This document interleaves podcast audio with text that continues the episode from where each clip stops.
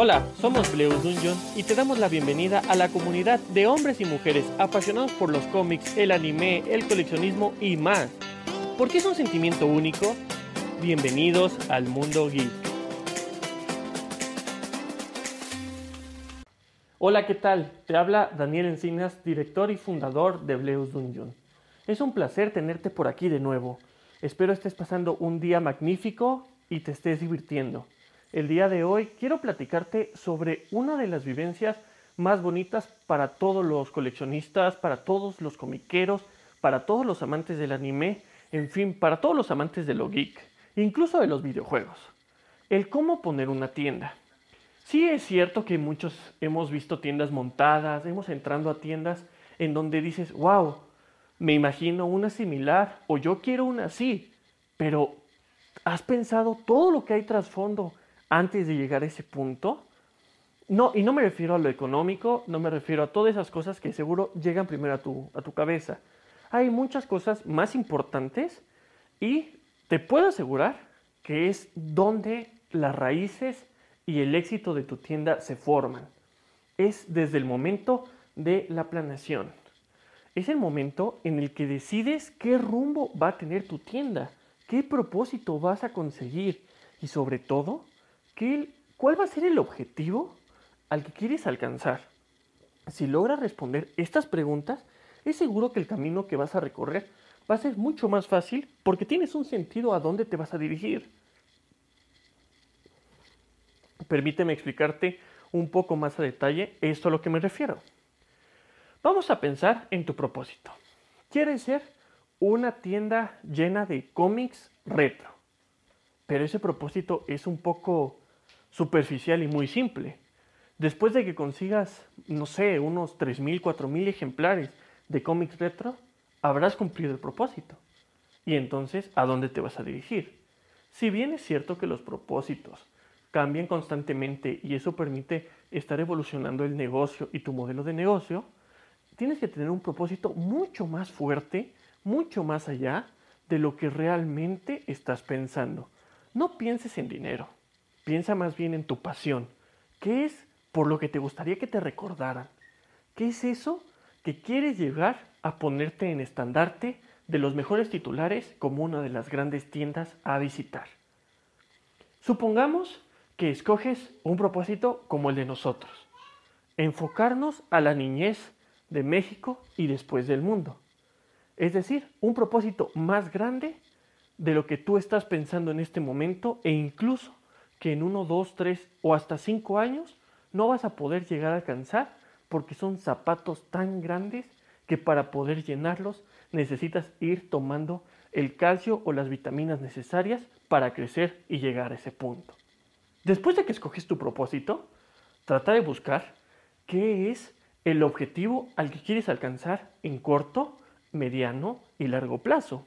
Es decir, posiblemente en corto plazo Quieres montar tu tienda física. Quieres llegar a tener la publicidad para poder empezar a crecer exponencialmente. En mediano plazo, tal vez estás pensando en una o dos sucursales dentro de tu zona, incluso hasta extenderte un estado más para allá. En el largo plazo, tu, propósito o tu objetivo puede ser tener al menos una sucursal en parte en un estado de la República. Sí, es un ejemplo, es un ejemplo un poco banal, muy sencillo, muy lógico, pero vas dándote la idea, ¿sabes? Eso es a lo que realmente tú quieres apuntar. Después de que ya tienes tu propósito y tu objetivo, vamos a buscar el nombre de la tienda. ¿Qué es lo que realmente quieres vender? ¿Quieres ser una tienda específica de puro cómic? ¿O quieres meter manga? A lo mejor quieres tener algunas curiosidades del coleccionismo o de cosas retro. Y si quieres agregar algún videojuego. O incluso poner los juegos de mesa y el TCG. Después de que decidimos toda esa parte y seguimos pues en la lista de, de el nombre, busca algo que realmente represente lo que estás haciendo. Si quieres apoyar a los niños y quieres ser, tener una tienda eh, en la República, en cada estado de la República Mexicana, pues busca un pequeño nombre. Cuando nosotros escogimos el nombre de Bleus Dungeon, nos fijamos en el color, que era un color que realmente representaba en un segmento importante de la población, que es el azul. Sin embargo, el nombre no quedó ahí. El nombre era un pues un alias de juego con el que jugamos hace mucho tiempo varios de nuestros amigos. Es decir, el nombre de Bleu era lo importante. Después de que Bleus pasó a ser el nombre que iba a caracterizar nuestra, nuestra tienda por ser el azul un nombre pues predominante y de seguro te estarás preguntando ¿qué tiene que ver Bleus con azul? Bueno, la palabra bleu en francés significa azul. Es correcto. Así como blue es azul en inglés, bleus en francés es azul. Después de eso, quisimos representar algo clásico de los juegos de mesa, de estas historias medievales, de tal vez no de los cómics, porque si fuera de los cómics sería una ciudad de Nueva York, pero sí de todo este ámbito que involucra a los geeks. Y es por eso que escogimos la palabra dungeon, que en español significa calabozo o mazmorra, que quiere decir el calabozo de Bleo. Eso es lo que significa Bleus Dungeon. Después de eso el nombre escaló varias veces, por ejemplo, perdió el apóstrofe para tomarse en palabra de Bleus, que es un pequeño acrónimo que le quisimos agregar valores que nosotros nos representan y de los que hablaremos en otro podcast después. Después de haber escogido el nombre, sigue la parte de los colores y sigue la parte de la imagen, el logo que te va a caracterizar. Si es bien es cierto que actualmente es más fácil posicionar una marca personal que un logo corporativo, no deja de ser importante tener una imagen fácil que pueda reconocerte. Y es así que nosotros quisimos reconocer la parte de un imagologo o algo similar. Es decir, una imagen que pueda reconocerse por la imagen o por las letras. Y es por eso que nosotros quisimos buscar un grifo. ¿Por qué un grifo? Bueno, si de hecho es la primera vez que escuchas este podcast o nunca has entendido por qué el logo de Blue Dungeon, eso es un grifo. Un grifo es un animal mitad águila y mitad león. Es decir, tiene las patas traseras de un león y en la parte de adelante es el cuerpo de un águila. Incluso tiene alas. Es de unas criaturas mitológicas más emblemáticas de nuestra historia. Y es una de las criaturas con las que nosotros nos reflejamos. ¿Por qué? Porque necesitas tener una vista de águila para poder detectar todos los problemas que engloban la niñez actual en México para poder resolverla. Necesitas las alas de águila para, sin importar lo duro que sea, puedas seguir volando en el cielo y darte pues esa energía y esa visión de las alturas que te permite seguir maniobrando en el día a día. Y la parte de atrás de un león es la fuerza, la ponencia y sobre todo el caminar tan emblemático de una fiera que es conocido como el ley de la selva. Es por eso que esa es nuestra imagen que nos caracteriza. Y pasamos a la parte de los colores. Es importante que trates de buscar una identidad de colores que estén acorde al tipo de tienda que quieres. El morado es un color característico para este tipo de cosas porque el morado significa fantasía. Es por eso que es uno de nuestros colores dominantes. Y el azul que escogimos, bueno, está de más porque está en la palabra de nuestro nombre. Por eso es que nosotros somos azul y morado. Muy bien, ahora que tenemos toda esta parte de la tienda, que ya escogimos nombre, que ya escogimos el propósito y que ya escogimos el objetivo, nuestro siguiente punto a tratar es simplemente empezar a pensar qué es lo que queremos, a qué tipo de clientes nos vamos a dirigir. Supongamos que escogiste únicamente una tienda de cómics. Es decir, que te interesan las personas que son comiqueras de corazón.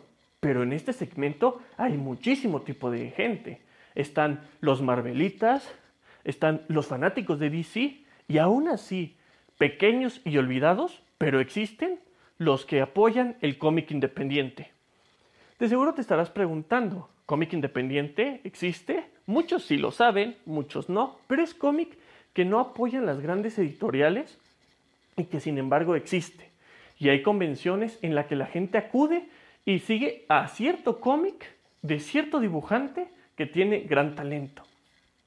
Entonces, vamos a pensar que le vas a dar un poco más de afore a DC y que quieres dejar un espacio exclusivo para tu cómic independiente. Es decir, que en tu tienda la estás visualizando de las cuatro paredes. Empieza a imaginártela, no te limites. El poder de tu imaginación se puede ver reflejado en tus actos de una forma impresionante. Visualízala. Tienes la vitrina entrando, eres como va a ser enfocada DC, está el monumento de Flash o el monumento a Batman de unos, no sé, 90 centímetros o un metro arriba de su pedestal. Posiblemente incluso tengas Aquaman, algo no tan clásico. Después de esto, entras y todos los cómics montados en libreros en la pared. Pero ahí no se detiene. Tienes una esquina contraria a tu vitrina, una mesita singular, pequeña, con una exhibición de cómics extraños, en donde cada viernes invitas y apoyas el talento global, digo, el talento local de los cómics independientes. Y es así como invitas a artistas que quieren promocionar su cómic a tu tienda. Es decir, estás ayudando a tu economía local a crecer y estás catapultando algo que tanto te apasiona. Si hay más dibujantes, puede haber historias más impactantes y cada vez la comunidad va a ir creciendo más y más. Sin embargo, eso no es algo que te vaya a sostener tu tienda. Es por eso que te vas a enfocar en los cómics de DC y claro, hay que complacer a los de Marvel. Entonces vas a poner una pequeña sección para ese tipo de gente. Ya tienes tu visión de tienda, ya tienes qué necesitas, qué es lo que hace falta. Bueno, encontrar la zona perfecta para lo que estás buscando. Lo que nosotros te podemos recomendar es que busques en los grupos de Facebook, en aplicaciones, en Google y demás, donde de, pues por donde vives es la parte donde tiene más artistas eh, este, pues locales. Esos artistas locales, si encuentras una zona en donde tiene 10, 12, es el primer punto en donde puedes empezar porque tienes mucho talento de la zona para emerger y van a tener constante catapulta hacia ti lo siguiente que puedes hacer es ir a buscar un local que esté acorde a lo que te imaginaste. Con eso puedes consultar rentas y demás, los permisos que son importantes, no los olvides. Los permisos de los lugares son muy importantes y los tienes que contemplar en algún punto, mucho antes de cuando empiezas a pues, registrarte en el SAT y demás. Ya que tienes el precio de la renta, consideraste las dimensiones, es hora de pensar ¿qué es lo que vas a ocupar? ¿Cuánta pintura te vas a llevar? ¿Cuántos libreros más o menos necesitas? ¿Cuánta vitrina ocupas? ¿Cuánto es lo que vas a gastar en mobiliario? Sí, sé que suena feo en esta parte, pero sin duda alguna es necesaria. Entonces, ya que tengas eso en tu cabeza y empieces a buscar ese tipo de, cosas, no puedes olvidar buscar el proveedor. Y todos van a decir, hey, es que los proveedores, no, no te preocupes, es muy sencillo. Mira, es más, aquí te los damos. Los, los proveedores en inglés, del cómic en inglés, se llama Diamond Comic. Sí, diamante en inglés y es cómic. Lo puedes googlear y ellos son los que venden los cómics de estadounidense. Tienen los de DC y los de Marvel.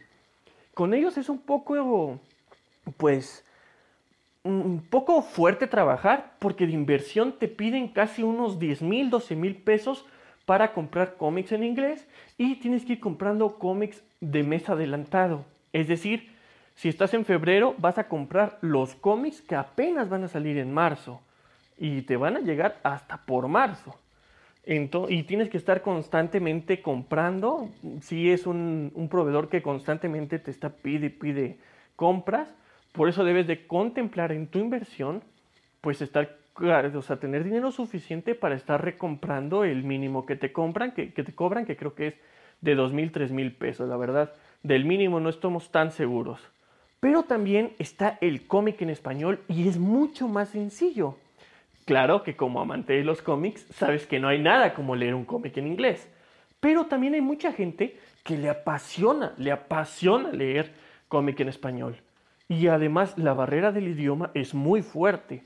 Así que es muy fácil. Editorial Televisa te vende esos cómics. Solo está a una llamada en el que tú vas a un...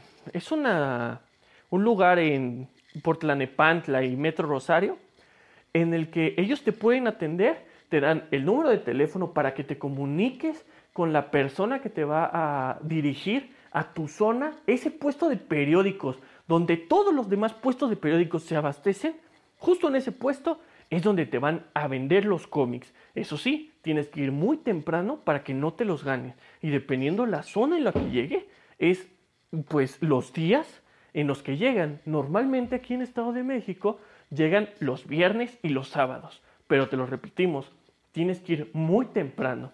Y si es una buena ganancia, la que te puedes llevar por cada cómic. No olvides, como consejo, impulsar a los más jóvenes. Ellos también son tus futuros clientes. Nunca, nunca te pongas en una actitud de yo lo sé todo. Al contrario, si lo sabes, enseña a quien va. Créeme que la atención es lo primordial para que regreses a una tienda. Y por eso queremos recomendarte que si vas a abrir una tienda y es tu negocio, es tu propósito, leas las siete claves del éxito de Disney. No puedes dejar de hacerlo. Vas a estar enfrente de un mostrador. La atención es todo, todo lo que tienes que hacer. Y bien, se nos acabó el tiempo van a seguir habiendo más episodios, más episodios en los que sigamos platicando de más y más cosas, de más procesos para ver una tienda. Espero te guste. Recuerda, déjanos tus comentarios, escríbenos a las redes sociales, en Facebook y en Instagram estamos como Bleus Dungeon, así como dice el podcast. En Twitter estamos como Bleu, sin S, Dungeon. Y también puedes visitar nuestra página web bleusdungeon.wordpress.com te agradeceremos mucho los comentarios. Si quieres que hablemos de algo en específico, no importa si no es de poner una tienda o lo que quieras, algo que represente a los geeks, escríbenos y con mucho gusto en algún momento hablaremos de ello. Estamos para escucharte. Si estás escuchando este podcast de día, de tarde o de noche, no importa que tengas un excelente día. Guardianes de Grifo, cuídense.